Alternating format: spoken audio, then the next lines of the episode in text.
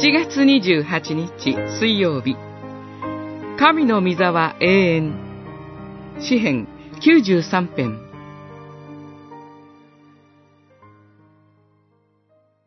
主こそ王。威厳を衣とし力を衣とし身に帯びられる。世界は固く据えられ決して揺らんことはない。御座は古より固く据えられ、あなたはとこしえの昔からいます。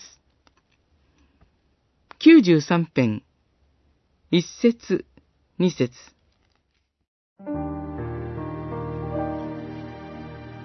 主こそ王と、この詩篇の冒頭で語られています。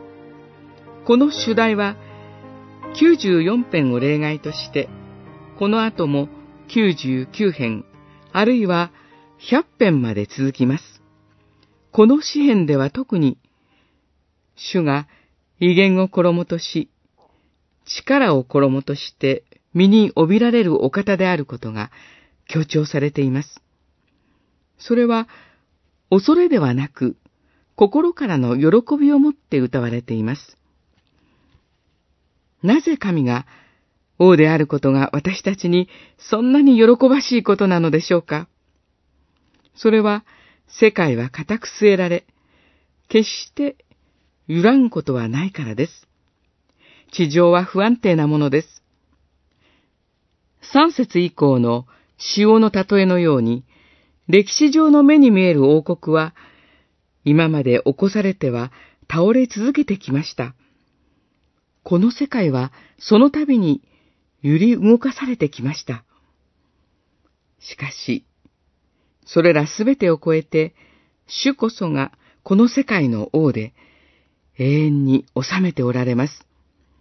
どれほど時代が変化し、いろんなことが起ころうとも、この世界は主によって守られ、支えられています。